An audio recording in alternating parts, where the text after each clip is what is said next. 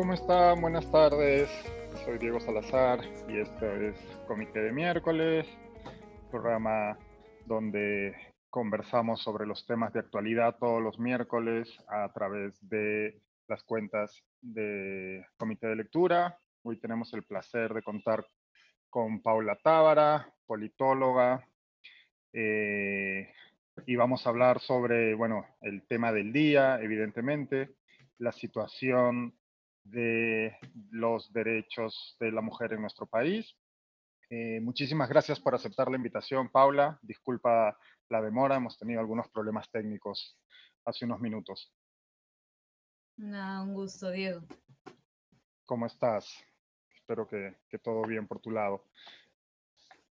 Quería, quería empezar Bien. pidiéndote un diagnóstico.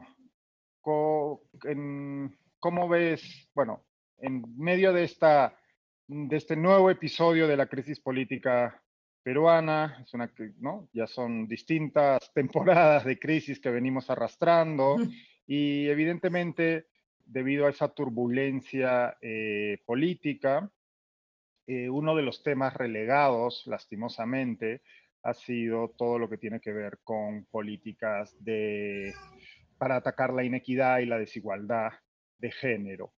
¿Cuál es tu diagnóstico en este momento? ¿Dónde se encuentra el Perú en estos momentos, en marzo del, año- del 8 de marzo de 2023? Digo, si miramos hacia atrás, yo creo que sería mezquino negar que en términos cuantitativos. Eh, hemos incrementado el número de mujeres que participan de la vida pública, de la vida política, de las mujeres que trabajan. Se ha reducido, si pensamos en algunos años atrás, eh, algún nivel de la brecha de la brecha salarial, ¿no? Hay más mujeres en puestos de decisión, pero todo eso sigue siendo poco si pensamos en una, una aspiración a paridad, a igualdad e- efectiva. Y todo eso que es poco, pero que ha ido avanzando en base a cambios normativos que ha habido en, en la, o sea, cambios del- en las leyes, un esfuerzo real por tratar de construir un imaginario en el cual las mujeres fuésemos vistas como iguales, todo eso que ha avanzado, como digo, poco, pero algo, creo que está bastante amenazado hoy en día, ¿no? Decíamos ya desde hace un tiempo que estábamos frente a una embestida conservadora y el conservadurismo Ujú. implica en sí mismo plantear, mantener determinados roles de la sociedad y determinados espacios en la sociedad. Y eso incluye a que las mujeres mantengamos roles tradicionales, roles de vida únicamente privada, roles en los cuales no se hace nada por la equidad, sino más bien se piensa en eh, nuestro papel en tareas de cuidado principalmente. Y eso, de la, con, yo alguna vez lo calculé, son más o menos 110 parlamentarios que, de los 130 que podíamos considerar conservadores, de la mano con un gobierno que eh, no está haciendo nada tampoco en un planteamiento real de igualdad, de equidad, pues nos coloca en un momento, creo, bien riesgoso, ¿no? Si vemos eh, que no ha habido ningún miramiento para plantear, como ya se hizo en su momento, eliminar la educación sexual integral, ¿no? El enfoque de género en la educación, que eh, hace unos días vemos cómo se reprime a mujeres con niños y luego el Ministerio de la Mujer, en lugar de hacer una defensa de estas mujeres, sale a eh, justificar un poco la agresión o a culpabilizar a las mujeres de, de esta agresión, pues lo que vamos notando es que estamos en un momento, creo, de, seria amenaza en el Perú de lo poco que se ha podido ir ganando, ¿no? Si, si te parece bien, hagamos para empezar un repaso de cuáles, qué formas toma esa amenaza de la que hablabas hace un momento. ¿Cuáles son los ejemplos concretos o más claros o más evidentes de esa amenaza a lo poco que se había, lo poco o mediano que se había conseguido eh, avanzar en lo que a igualdad de género se refiere en nuestro país? Mira, podemos hablar de la eliminación de, de la educación sexual integral en las escuelas. Y la educación sexual integral no se trata solamente de cómo enseñamos eh, educación de, digamos, de anticoncepción, que también, ¿ya? Sino cómo enseñamos que niños y niñas son iguales, cómo deben tratarse los cuerpos, el respeto a las distintas identidades y por tanto, eh, cómo desde la escuela vamos combatiendo el machismo que es parte de nuestra sociedad, ¿no? Si no hacemos todo allí, entonces no habrá posibilidades de avanzar. Podemos hablar del proyecto de ley de la congresista Rosángela Barbarán para que no haya posibilidad de aborto terapéutico y de la protección de lo que se denomina el niño por nacer. En lugar de plantear con claridad eh, la necesidad de encontrar mecanismos para que más bien la inmensa cantidad de abortos clandestinos que se dan y que perjudican a muchas mujeres, eh, que matan realmente, puedan eh, encontrar un cauce legal y sanitario público que lo atienda, ¿no? Podemos hablar directamente de un aparato público que se muestra discriminador en términos de racialidad con las mujeres aymaras, ¿no? Donde tienes un ministro que es capaz de hablar eh, de ellas en términos inferiores, pero que además lo hace directamente pensando en mujeres. Yo es que la una cosa que siempre me pregunto es si determinadas declaraciones se harían si se hablara de hombres. Claro. ¿No?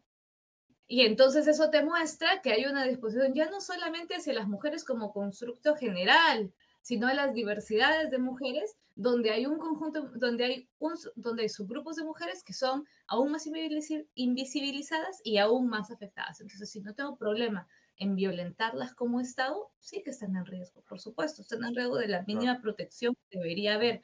Y no hay que olvidarnos, en ese mismo marco, yo decía, esta, este comunicado, no hay que olvidar eh, del, del en el que se las responsabilizaba a ellas, nos puede llevar a recordar que ha habido intentos de varios partidos políticos de plantear la necesidad de que el Ministerio de la Mujer y Poblaciones Vulnerables pase a ser un Ministerio de la Familia. Volviendo sobre esa lógica de que las mujeres solamente tenemos roles en términos familiares y no políticos, eh, sociales, de derechos, de participación. Podría añadir una cosa más. Es una amenaza que lleva tiempo a la participación política de las mujeres, una absolutamente formal y que es que aunque la ley de paridad y alternancia existe, la de paridad y alternancia, la de paridad eh, vertical, es decir, que hubiese igual número de candidatas a gobernadora que candidatos a gobernador en cada una de las listas, encontrar una forma de puentearla, quitando la obligación a postular en un mínimo de regiones. Claro. Y no sé, y entonces ese puenteo, que lo hemos visto ahora en una sola ocasión, podría decirnos que, por ejemplo, ante un adelanto de elecciones se diga ya, pero tampoco hay tiempo para que haya suficientes mujeres. Vamos a saltarnos la paridad y alternancia en las candidaturas esta vez al Congreso. Es decir, ya vemos que están dispuestos a hacerlo, con lo cual se puede, eh, se puede pensar que eso es posible hacer en otro lado. Y otra cosa que sí es más cualitativa, no sé cómo decirlo de otra forma, pero que está allí, que siempre es una amenaza para el posicionamiento de las mujeres en la vía pública, es que eh, culturalmente pues el error de una se nos adjudica a todas, ¿no? Y creo que la forma en la que la presidenta que hoy ha hecho alarde de una cosa que es real, que es que es la primera mujer presidenta del país, pero eh, sus actitudes y la forma en que está siendo percibido su liderazgo probablemente recaiga en la forma que percibamos a las futuras candidatas eh, a cargos como la presidencia de la República, ¿no? Es decir, su actuación va a recaer sobre todas nosotras y eso creo que puede ser bien perjudicial para cómo se nos vea en el liderazgo a la larga. Un, un detalle particular o un aspecto eh, particular de, de, esta avanzada conservadora que, que, estamos viviendo en el país y que en efecto eh, hay, se está tomando forma en, en, leyes o en propuestas, propuestas de leyes y, y, y demás este, productos legislativos y, en, el Congreso y desde el Ejecutivo. Eh, y es algo que tú y yo conversamos en otro foro hace ya unos meses, es que en nuestro país esta ofensiva conservadora tiene un cariz tanto de, a la izquierda como a la derecha, ¿no? Es, eh, parece ser una de las pocas cosas en las que se ponen de acuerdo ambos, las, tanto la izquierda, la, izquierda más extremista como la derecha más extremista en nuestro país. Lo vimos con el gobierno del expresidente Pedro Castillo y lo estamos viendo con el gobierno de la presidenta Dina Boluarte, que eh, evidentemente ha, ha, realizado un giro hacia, podríamos interpretar, un giro hacia la derecha debido a los aliados que, que la mantienen en el gobierno. ¿Qué, ¿Por qué crees que es así? ¿Cuál, qué, qué, qué, es, ¿Qué rasgos especiales tiene nuestra sociedad y nuestra vida política para que este, estemos viendo. Eh, este, este, sesgo conservador a ambos lados del espectro, de, en principio el espectro ideológico peruano. Mire, lo que es innegable es que nuestra sociedad es bastante conservadora.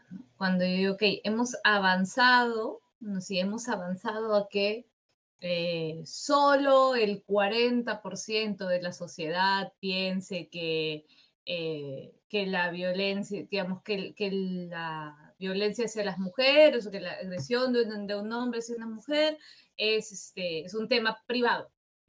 por, decir un número que si no me equivoco es ahí, ¿no? Entonces, hemos avanzado hacia, hacia ese número de lo que probablemente antes era muchísimo mayor, pero sigue siendo un número altísimo, ¿no? Seguimos estando en una sociedad sumamente conservadora. Y por tanto, quienes lleguen al Parlamento son representantes muchas veces de ese conservadurismo, es decir, son reflejo de lo que hay en nuestra sociedad. ¿ya? Eso por un lado. Si quieres, en términos, sí, pues en, una sociedad conservadora siempre habrá más posibilidades de que quienes gobiernen sean también conservadores. Claro. Pero luego hay que tener en cuenta, creo, dos, por lo menos dos cosas más. Una primera está vinculada al financiamiento y la conformación de los partidos políticos. ¿no? Eh, no hay que olvidarnos que los partidos políticos han encontrado entre sus aliados para financiar campañas y para hacer campañas y para conseguir votos en más de una ocasión a los grupos conservadores, diría yo específicamente incluso, y es una cosa que no es solo en Perú, ¿no? La iglesia evangélica, por ejemplo que mantiene este tipo de principios. Entonces, esas alianzas con el pastor Rosas, ¿no? Este, no recuerdo ahora el nombre de la candidata esta de, Arequipa, que también había hecho en algún momento declaraciones por el estilo, hacen que esté quizás sobre representado ese mismo conservadurismo. Si son ellos quienes financian mi campaña, quienes me dan locales, quienes mueven, quienes movilizan en un país con, que también lo hemos dicho, con partidos políticos sin bases, quienes pueden movilizar para determinados espacios de campaña, pues tendrán sobre representados también, tendrán un mejor espacio y más posibilidades de hacer lobby a determinadas propuestas. ¿no? Y eh, uy, se me fue el otro, algo, algo más te iba a decir al respecto, pero bueno, lo recordaré. Estábamos hablando, estábamos, sí, estábamos, estábamos comentando por qué, qué peculiaridades tiene la sociedad y la política en el Perú para que haya eh, esta, para que esta, este sesgo conservador que está impulsando ciertas acciones y, cambios legislativos eh, estén representados tanto a, ambos lados del espectro ideológico, tanto a la izquierda como a la derecha. ¿no? Yo te decía que somos una sociedad conservadora, que finalmente los partidos políticos también tienen, también tienen un lobby, un espacio en de negociación con las iglesias evangélicas, con grupos conservadores, porque les financian, les orientan, y eso va de la mano con lo tercero que iba a decir, que es que no somos un país de partidos políticos programáticos. Cuando tú tienes un partido político programático, ese partido puede que eh, represente lo que la población le está diciendo, pero también puede funcionar como una especie de avanzada. Es decir, le dice, trata de promover en la sociedad otras ideas de decirle, oye, ok, a lo mejor somos una sociedad conservadora, pero podríamos avanzar hacia esto y poner esos temas en discusión y ponerlos en agenda y conseguir que la sociedad se los plantee y se los cuestione. Pero como somos partidos que lo que buscan es bolsones de votantes, ¿no? Y modelos de, y, financiamientos e intereses de ese momento, no de programa, entonces por eso digo, terminan vinculándose fácilmente con aquellos que están dispuestos a financiarles o a respaldarles eh, y hacer política. Y allí daría para muy largo, ¿no? Pero por ejemplo, las iglesias evangélicas tienen una, digamos, una una orientación clara, por eso digo, Brasil es un ejemplo que se puede mirar muchísimo con la elección de Bolsonaro en su momento, o el que Lula haya tenido ahora también que acercarse a las iglesias evangélicas, pues ellos tienen una movilización fuerte para tratar de vincularse con la política, ¿no? Y de, y de orientar la política a determinadas posiciones si tienes partidos que no están dispuestos a decir, no, esa no es mi posición ideológica, ese no es mi programa, habrá más posibilidades de nuevo de que ese tipo de posiciones conservadoras sean eh, sobre representadas. Claro, porque incluso eh, hemos visto y lo vimos, ¿no? En el, con la, la, primero la victoria electoral y luego la toma de, de posesión y el reparto de ministerios por parte de el gobierno del presidente Pedro Castillo, como pues, partidos eh, de izquierda con una agenda, en principio programática, más alineada con los derechos de, las mujeres y una lucha contra la, contra la inequidad de género, eh, pues pasaron bastante por agua tibia, por, decirlo de alguna manera, eh, actitudes, bueno, actitudes y reparto de cargos y demás que venía de parte del Ejecutivo de Castillo, ¿no? Hay esta cosa triste siempre en el debate, por ejemplo, la izquierda, que es, que, es que, tiene que ver con qué se supone que es primero. Claro. Que es un debate que tiene larga historia, ¿no? Entonces, no, antes de preocuparse de, los, de, las libertades de las mujeres hay que preocuparse de la economía, ¿no? Entonces, claro, se intenta como eh, colocar, como confrontar, ¿no? Si tú planteas los derechos de las mujeres, estás, está siendo frío, lo está haciendo secundarista. Lo que deberías estar haciendo es optar primero por el cambio económico, por la reforma grande del país y ya luego veremos este, lo que tiene que ver con las mujeres, sin hacer conciencia de que las mujeres son muchísimo más perjudicadas por esos problemas y eso no significa que primero haya que resolver esos problemas, que se pueden resolver a la par. Claro, no, es un juego de suma cero, ¿no? No es un juego de suma cero, es un, la, la el enfoque de género y la preocupación por las mujeres puede ser absolutamente transversal, digamos, las agendas de las mujeres son absolutamente transversales. No puedes eh, listar y colocar en un número de prioridades como eh, en qué punto te preocuparás por la, por la participación, la igualdad de condiciones y etcétera, como si realmente no se viviesen en cada uno de los ámbitos de la sociedad que en teoría pretende cambiar.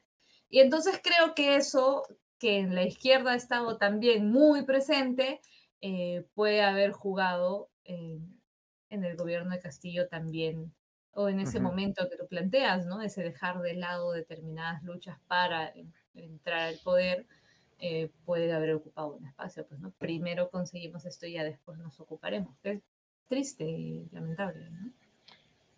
Quiero, quiero luego pasar a, revisar algunas cifras. Estaba revisando, no sé si has tenido oportunidad, el último informe de Ipsos a nivel global con relación a, actitudes hacia la, eh, igualdad de género. Está, hay, data bastante interesante y preocupante. Eh, pero antes de eso quería, ante ese diagnóstico que has realizado, ¿no? Por un lado tenemos, pues, eh, hay como una suerte de eh, backlash conservador, tanto de parte de la izquierda como de la derecha, no hay mm, agenda programática porque no tenemos de parte de los partidos, porque de hecho no tenemos partidos y los partidos van detrás de los votantes o detrás de sus financistas en lugar de ser ellos quienes canalicen y, tengan una agenda que poner delante, ¿no? Que los intereses de grupos específicos. Eh, estamos estamos viendo en el Congreso que hay en efecto grupos, de, grupos con intereses muy claros que están intentando avanzar eh, pues, eh, legislación contraria a los intereses mayoritarios.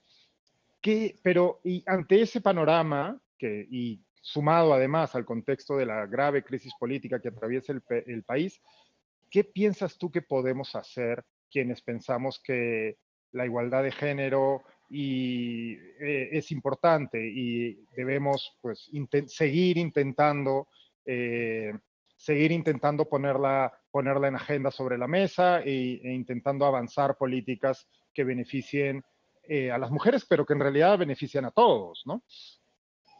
Pero que en realidad las políticas de género al final y las políticas de igualdad traen eh, eh, ventajas para toda la sociedad y eso no hay, no hay que olvidarlo. Creo que muchas veces se deja de lado lo que representa también para una, unas formas de ser hombres y para determinadas presiones sobre la masculinidad que existen también, ¿no? ojalá más personas se dieran cuenta, pero creo que en este contexto esto es como si hay salida, ¿no? Este, y, siempre, y siempre si hay salida, eso, no, y, y quedan las únicas dos herramientas temporales eh, que son también permanentes y aunque parezcan de baja intensidad y aunque parezca como, mira, estás repitiendo otra vez lo que no nos soluciona los problemas. Claro. Que es fiscalizar, vigilar, estar atentos a este tipo de votaciones, a que no te cuelen, eh, digamos, el, lo que yo, a que no te cuelen más violencia hacia las mujeres, digamos, o más perjuicios hacia las mujeres. El año pasado, cuando, eso que yo te decía ahora, de oye, finalmente haciendo una trampilla, entramos menos mujeres a la contienda de los gobiernos regionales. ¿no? Y en primera no se notaba, era ok, que no estén obligados a postular en 15 regiones, que puedan pues, que ya, este, y si tú lo miras, oye, espérate, haz la alerta, esto va a hacer que menos mujeres líderes en los partidos puedan postular. Pero era, es, a mí me tocó explicarlo muchas veces, porque había quien me decía, pero es que no, no tiene, no, no lo veo.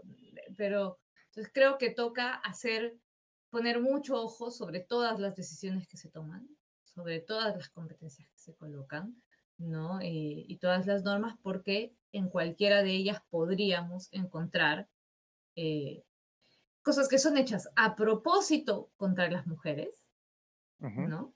Digamos, y cosas que son hechas sin el enfoque de priorizar a las mujeres, ¿no? Porque al final uno atenta contra la igualdad no solamente cuando se propone hacerlo, sino también cuando no te propones ponerte los lentes de cómo puede esto perjudicar a la mujer.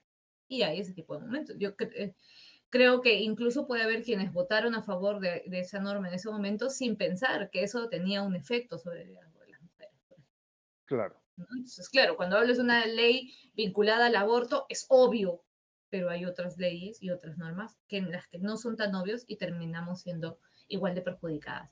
Y lo otro que nos queda, que es de las pocas cosas que nos queda, es seguir levantando la voz, insistiendo y poniendo los temas en agenda y discutiéndolo el 8 de marzo y todos, y no solo el 8 de marzo, ¿no? Eh, si no obligamos a que esto se mantenga en el, debate, va a ser mucho más fácil que estas amenazas en el momento que se concreten pase por agua tibia, precisamente porque somos una sociedad conservadora que no necesariamente está eh, comprometida al 100% con la igualdad y entonces que si no suena a, algo escandaloso puede no ser consciente o no o no, no tomar la bandera si ocurre algo. Estaba justo, ahora que hablabas del aborto, que bueno, evidentemente es uno de esos temas que despierta eh, debates encendidos, ¿no? Y que como bien señalabas también, eh, es uno de los más, eh, que es más fácil identificar como, como un asunto relacionado con, la, con el género, tanto hacia, en sectores conservadores como en sectores más progresistas, ¿no? Y a propósito de la propuesta de ley de la congresista Barbarán, pero estaba revisando la encuesta nacional de sexualidad y reproducción y desigualdad de género de, de Promsex, que publicada hace, hace relativamente poco, y me, me, llamó la atención las, las, cifras. No sé si Kenneth tiene ahí la, el cuadro que, que podríamos usar. Eh, veía que pese a que el Perú es una sociedad, eh, como, como, como, todos sabemos, me parece, eh, bastante conservador y como has señalado tú antes, ante la pregunta en cuál de las siguientes circunstancias una mujer debería tener la opción de abortar, ¿no? Había un 63% que hablaba de, que respondía que debería estar permitido en situaciones específicas, ¿no? Y solo un 28% que eh, señalaba que no debería estar permitido bajo ninguna, en ninguna circunstancia, ¿no? Y abriendo un poco más el foco, cuando se preguntaba por el aborto en caso de violación, eh, pues una mayoría amplia estaba de acuerdo, ¿no? Con permitir eso. El 61% de la, de la ciudadanía consideraba que una mujer debía poder eh, abortar en un caso de violación y, que, debía legislarse e, en, pos de eso. Pero sin embargo, no parecería que hay representatividad política que esté dispuesta a dar esa batalla en, la, en el terreno en el terreno político, en el, ya eh, desde el Congreso, por ejemplo, ¿no? Sí, ahí es lo que yo te digo respecto a que hay una sobrerepresentación de del conservadurismo, creo, dentro del Congreso, eh, por las distintas causas de las, que, de las que ya hemos hablado. Pero además, creo que la coyuntura actual del país hace que nadie esté dispuesto sino más a debates profundos y entonces a eh, asumir los costes políticos, públicos de levantar una bandera como esa. Claro. Entonces, ¿cómo tendrías una, un frente que defendiese un tema como este si lo que puede percibir quien quienes estén dispuestos a ello es que no va a haber un espacio para el debate, que quien controle finalmente la agenda puede no colocar ese tema en la agenda, aunque te gastes con ello, que puede haber una fuerte avanzada de los medios de comunicación, de organizaciones como la Resistencia, de distintos grupos, para eh, dinamitar tu postura, y no solo tu postura, porque al final en esta dinámica que tenemos en el país no se trata solo de debatir las ideas, sino como dinamito al actor que las plantea, ¿no? Entonces, eh, yo creo que eso nos muestra que en este contexto, decíamos hace un rato, de qué triste es cuando tenemos que pensar, este, oye, hay problemas que vienen primero. Bueno, en este contexto, todo parece mostrar que para todos los actores, incluso aquellos que puedan estar interesados en esto, no es factible o no ven posible hacer una batalla como uh Y lo otro es que la política es también muy pragmática, ¿no? Claro puede ser muy pragmática. Y entonces, eh, cuando tienes un espacio parlamentario como el que tienes ahora, por ejemplo, en el espacio político como el que tienes ahora, te metes en batallas que crees que puedes ganar. Claro. Y, y, no, y con 110 parlamentarios conservadores eso es bien improbable. Cuando se debatió en su momento otro tema candente, el de la unión civil en ese momento, que ahora, habría que hablar ya de matrimonio igualitario, pero había alguna posibilidad de, ello, pero además creo que sí se entendió como una posibilidad de poner el debate en la sociedad. Hoy en día creo que también somos conscientes de que no hay como espacio para otro debate en la sociedad que no sea este de, la crisis número 20.000, porque estamos saturados de ello, ¿no? Claro. Eh, creo que eso es que es de los, de los mayores perjuicios de vivir en crisis, es no poder discutir, ya no solamente temas de género, ¿ah? o sea, o de igualdad, temas de fondo. No, Claro. o sea.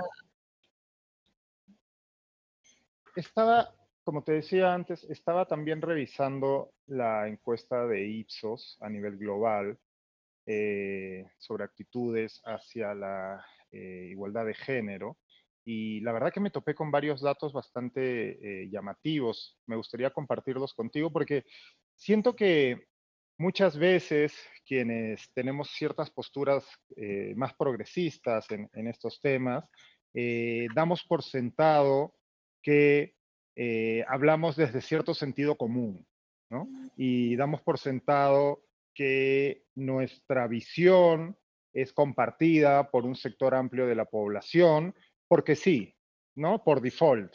Y obviamos quizás los pasos previos de, eh, de, explicación o de intentar argumentar nuestras posiciones, ¿no?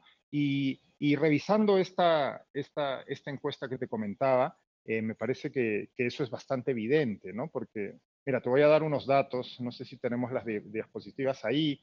Estaba viendo que, por ejemplo, ante la, ante la eh, ante el enunciado eh, en lo que se refiere a derechos de igualdad de la mujer, las cosas han llegado suficientemente lejos en mi país. ¿no? Esto es una encuesta a nivel global en 32 países, el Perú se encuentra entre ellos. El 54% de las personas responden que sí. ¿no?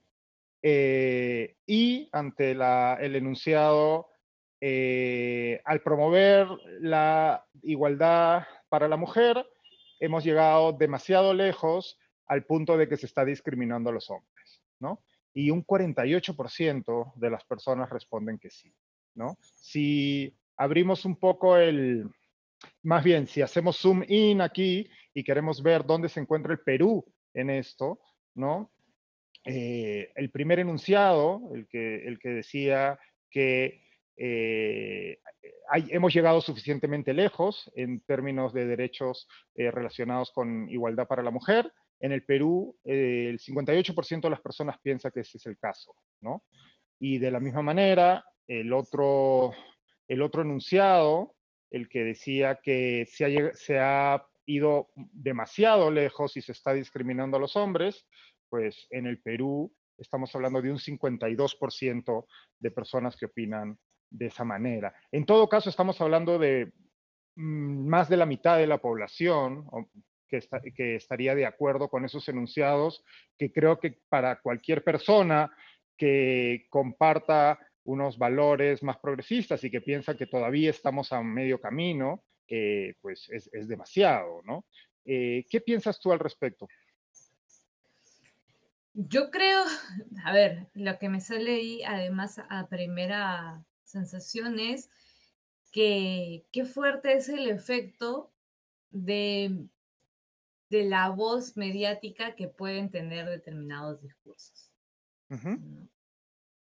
Porque efectivamente podemos empezar con un me culpa, como te has dicho, bueno, a veces nos parece que es el sentido común, eh, apostar por una igualdad, que todos deberíamos pensarlo así, pero yo creo que eso también nos permite decir que cuando uno dialoga con distintas personas y puede tener un espacio para discutirlo, terminas dándote cuenta que en el fondo, en realidad, no necesariamente eh, cuando tú explicas eh, no, es que no va a haber un acuerdo. Está dispuesto, estoy pensando en las personas del día a día, a pie, no en quien a lo mejor está eh, más radicalizado o dogmatizado. Pero lo cierto es que quienes están más radicalizados o dogmatizados tienen mucha voz y pueden terminar tergiversando sus discursos. Entonces, por eso, quizás, cuando hablamos de igualdad de género, la gente piensa, eh, cree que efectivamente existe una ideología. O dice, no, claro, es que a los niños les, los, eh, les enseñan, ha quedado en el imaginario colectivo, esto les enseñan el sexo anal, ¿no? En el imaginario colectivo que era una absoluta mentira. era un enlace en, el, en la página no sé cuándo, pero ha quedado en el imaginario porque ha habido mucho espacio para que esos discursos se mantengan. Y yo creo que ese espacio y esa lógica del discurso en la cual, claro, ¿por qué vas a dar este, cuotas para las mujeres? Si eh, ya ven, entonces los hombres no tenemos iguales derechos, o este, no, es que si cualquiera que denuncie va a la cárcel y, son mentiras, las denuncias son mentiras. Todos esos imaginarios, todas esas construcciones que terminan teniendo mucho espacio, tienen mucho espacio como tantas fake news, y eso es una discusión de nuevo mucho más grande que sobre el género, eh, terminan condicionando respuestas que son dadas, eh, digamos, en la rapidez de lo que sí parece ser un sentido común, que luego es relativamente fácil de, romper cuando entres en el diálogo. Pero ese, o sea, esa es la percepción que yo tengo ahora mismo. Cuando tú conversas más con la gente a profundidad, muchas veces te dicen, no, sí, pues no están igual las mujeres. Y entonces, ¿por qué dices que estamos, que las cosas son, eh, que estamos mejor, no, que ya llegamos al tope? Se quedan un poco sin argumento, pero está basado en lo que escuchas en el cotidiano de quienes tienen la preponderancia en la, en, en la mediatización ¿no? y en el discurso público. Suena mucho más fuerte eso que quienes pueden salir a decir que en realidad las mujeres ganamos 25% menos que los hombres en la brecha salarial, ¿no? Ese es un dato que hoy día también sacaba la República y eso tú puedes decirlo de otra forma. Si ganamos un 25% menos que los hombres, tú podrías decir que hasta septiembre del año nosotras ganamos un sueldo y de ahí en adelante trabajamos gratis. Claro. Pero eso, que es así de crudo de decir, eh, y que no hay normas claras, que garanticen igual sueldo por igual, por igual labor, por más que se diga que no tiene que haber discriminación, pero no hay forma de penalizarlo, ¿no? Eh, está marcado por un conjunto de sesgos eso no lo debatimos, eso no lo discutimos, eso no tiene espacio. Tiene espacio este, el, el decir que hay denuncias falsas o eh, el decir que, que, que, no, que ya ahora pues solamente las mujeres pueden ocupar, que ellas, al final va a haber listas, una vez me dijeron, pero es que si todo es este, que la cuota para las mujeres, al final entonces solamente va a haber listas para mujeres. A ver, la ley dice que es cuotas para hombres, cuando todavía eran cuotas y no paridad, ¿no? Cuotas para hombres y para mujeres. Es decir, es imposible que haya una lista sola de mujeres. Pero claro, lo que se construye detrás de, de noticia falsa es lo otro. Y allí sí hay siempre, yo creo, que hacer un, un análisis profundo de cuán bien comunicamos y cuánto estamos dispuestos, quienes tenemos una opción, una apuesta más progresista por los derechos en distintos temas, a eh, dialogar de verdad con el resto de personas, sino pensar que, bueno, como ya nosotros estamos en, en, un espacio en el que consideramos que esto es pues sentido común, no hace falta explicar lo demás y romper y entrar al debate en los espacios públicos abiertos y amplios. En algún yo le he dicho a los amigos, oye, aceptemos hablar en todos los espacios y no solo en foros de quienes coincidimos. ¿no? Eso, eso que has dicho es bien importante, porque eh, en efecto parecería que muchas veces hay una renuencia ¿no? a discutir estos temas en determinados foros, a defender una posición y hacer ese esfuerzo explicativo. ¿Por qué crees que es así? ¿Por qué crees que no hay, hay esa, esa renuencia o esa, ese rechazo a, a, a, esa actitud que en el fondo debería ser la, la habitual o la cotidiana?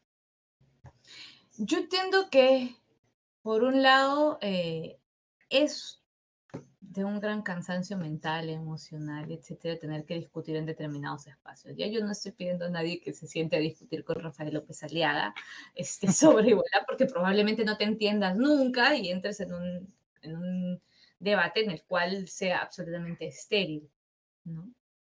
Pero creo que se ha tendido a pensar que que sí, que, que, tendría que ser, como tú has dicho, como un sentido común. Y entonces quien no piense así, pues qué lástima, sin hacer conciencia. Y quizás porque además, eh, y eso es otra cosa que, que, que aventurar porque se me ocurre, quizás porque además los logros que han habido, que ha habido, no siempre han venido eh, de la mano con, con que grandes mayorías los acompañen sino con estas especies de islas de eficiencia, ¿no? De cómo hemos ido logrando colocar temas en la agenda más allá de, del debate. Y entonces una sensación de que esa era una ruta. Y cuando esa ruta se rompe, y yo creo que se termina de romper definitivamente con el gobierno de Castillo, hay que pensar cómo se hace, y ahora cómo hacemos. Y eso te obliga a volver a plantearte las mayorías, la, popular, la relación con la sociedad, no solamente tú como avanzadilla, y, ¿no? y eso es difícil y es, una, es, es un proceso que, que, cada una de las personas, organizaciones, etc., tiene que hacer, ¿no? Uh -huh. Creo que ahí hay otra, otra posible mirada, ¿no? Una puede tener que ver con la teoría, con la sensación de que cómo no vas a pensar como yo, pero creo que otra puede ser la sensación, había, había caminos por donde llevar a cabo esto, ¿no? La, el enfoque de género podría no estar, no sé, estar siendo tratado de otra manera entre las, en la sociedad, pero el Minedu lo seguía defendiendo y los ministros lo seguían defendiendo. Y es cuando te encuentras con alguien que no lo defiende que tienes que plantearte cómo hago para que, oye, nadie va a venir a marchar por él. Algo habré hecho mal si no conseguí que haya realmente grandes mayorías apoyando una cosa como esta son las rutas claro. que, que, han llevado pues, en el país para determinados temas y políticas. Muchos de los avances y los logros ganados no tienen que ver con lo que la sociedad, la población haya querido y a veces incluso con lo que la representación política haya querido. ¿no? Claro, como, como en tantos otros temas eh, de, en nuestro país en este momento es, es, es momento de quizás de plantearse otras rutas, ¿no? Y de plantearse virajes de timón para poder, pues, seguir avanzando en el, en el camino, en este caso de, la, de, avanzar hacia una igualdad de género real. Sí, yo creo que, que estamos en un momento en el que hay que plantearse cómo ni siquiera puedes decir reconquistar, pero cómo logras empezar a generar un espacio en el que la sociedad pueda discutir estos temas y ponerse de acuerdo en estos temas. No los actores políticos con sus intereses, sus conveniencias, etcétera, sino también cómo la sociedad logra ponerse de acuerdo en ello.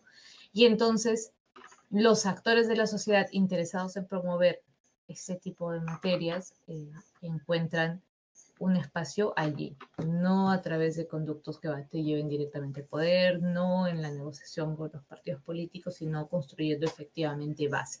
Y eso es una cosa que le faltaba a nuestra política y a nuestras políticas en general, ¿no? Base social. Claro. Claro. Bueno, ha sido un verdadero placer conversar, Paula, como siempre. Eh, tu análisis es siempre muy lúcido e iluminador. Eh, hay, como, como señalábamos desde el inicio, es un momento particular, ¿no? Está, es uno más de los distintos aspectos que conforman esta crisis política, quizás no el más atendido, lastimosamente, pero forma parte de, este, este momento eh, extraño y, que, a veces se siente como un retroceso en general en nuestro país. Eh, y bueno, confiemos en que, que, las personas a las que nos importa esto, pues decidamos eh, eh, tomar el, el, asunto por, por las riendas y, e impulsar eh, políticas y, y, sobre todo intentar poner el tema en agenda, que creo que es la labor que, que algunos podemos hacer. ¿no? Yo creo que eso es por ahora el, el, el espacio que tenemos sobre todo, ¿no? Porque lo cierto es que las personas en las que nos, a las que nos interesan estos temas somos también muchas veces las mismas en las que nos interesa la lucha anticorrupción, la representación uh -huh. política, la calidad de la democracia, y todo ello ahora mismo no está en la agenda. Así es. Entonces, en buena cuenta, lo que nos queda es mantener eh, como esa pequeña llamita encendida, cuidándola, eh, uh -huh. tratando de hacerla crecer, aunque sea un poquito, para que en algún momento podamos eh, nuevo, no sé si decir volver, porque tampoco es que hubiésemos logrado un montón, ¿no? Pero encontrar espacios para poder retomar al, al menos las discusiones que se habían podido empezar. Eh, porque es bien contradictorio que tengamos el Congreso con mayor número de mujeres en nuestra historia y al mismo tiempo eh, sintamos que es, puede ser el menos representativo de los intereses de las mujeres. Por ejemplo, ¿no? que tengamos por primera claro. vez una mujer presidenta, eh, tengamos que estar hablando de violencia contra las mujeres desde el Estado. Entonces, eh, tiene que haber algo, tenemos que poder pensar que hay alguna esperanza. Los derechos de las mujeres siempre han tomado décadas eh, y han significado luchas largas, desde espacios pequeñitos hasta, hasta espacios mucho más amplios, ¿no? Eh, entonces, alguna vez una feminista me lo decía, nosotros sabemos lo que es tener que volver a empezar, digamos. Claro. creo que, que, eso va a ser un poco la, el camino que nos toque y mientras tanto no dejar que se apague para que no haya que empezar desde el cero o el menos uno. ¿no? Creo que ese es un buen mensaje para, para dejarlo hoy. Hay que cuidar esa llama que todavía está ahí. Muchísimas gracias, Paula. Ha sido de verdad un placer y espero que podamos volver a conversar pronto. Con que tengas un buen día. Chao, cuídate. Gracias. Chao. Eso ha sido todo por hoy. Ha sido una charla, eh, pues un poco con sentimientos encontrados con Paula. Por un lado, siempre es interesante tener su voz y su análisis sobre estos temas. Por otro, por otro lado, el diagnóstico no es del todo positivo para las personas interesadas por el avance en la lucha, con, en la lucha a favor de la igualdad de género, pero también es importante confrontarse con la realidad y como ella misma señalaba, eh, pues quizás a veces toca eh, hacer virajes de timón o reaprender a cómo tocar estos temas para avanzar en, en, en, los objetivos, en este caso del movimiento feminista y de una mayor igualdad para todos, que en el fondo tiene, que al final del día en realidad tiene repercusiones positivas para todos, hombres y mujeres, no solo, no solo las mujeres.